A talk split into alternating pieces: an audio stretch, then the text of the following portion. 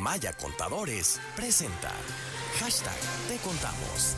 Construyendo negocios saludables.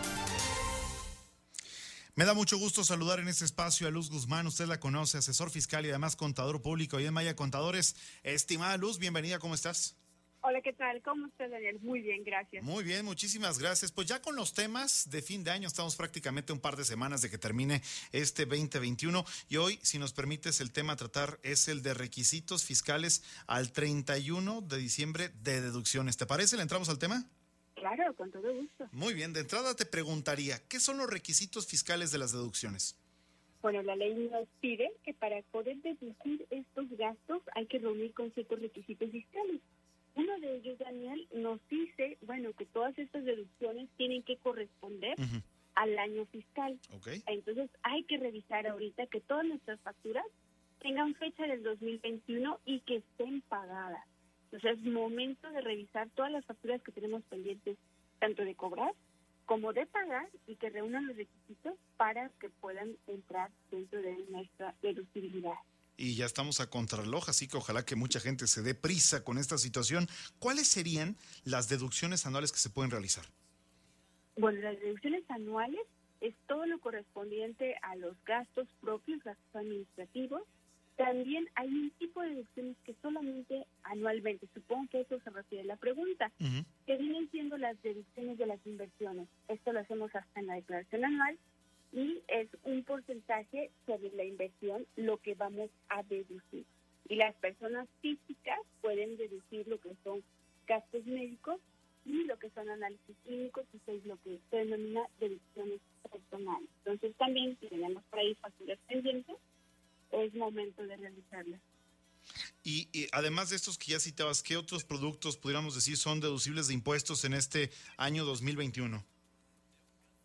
Bueno, también lo que son eh, los análisis clínicos, ¿verdad? Lo que son los intereses reales para las personas físicas, créditos hipotecarios, también lo que son los intereses reales por lo que obtuvimos.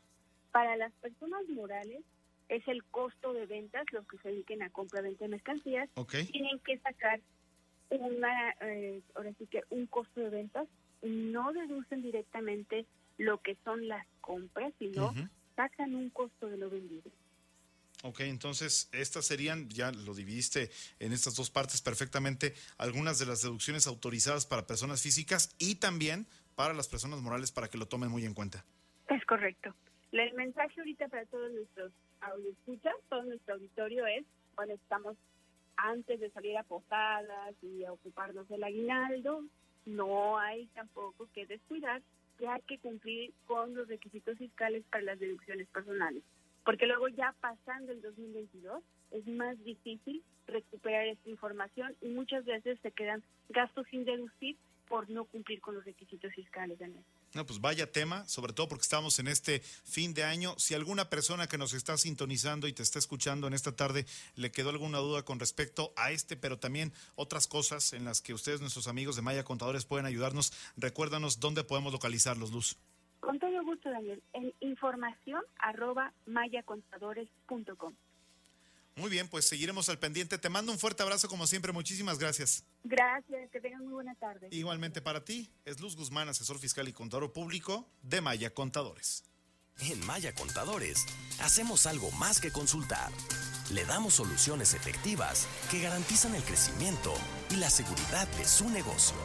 Información arroba mayacontadores.com en Maya Contadores hacemos algo más que consultar. Le damos soluciones efectivas que garantizan el crecimiento y la seguridad de su negocio. Proveemos servicios de asesoría, registro contable, nóminas, auditoría en las áreas financieras, contables y fiscales en cualquier giro de negocio de forma personalizada. Tome un paso decisivo y lleve a su empresa al siguiente nivel. Querétaro mayacontadores.com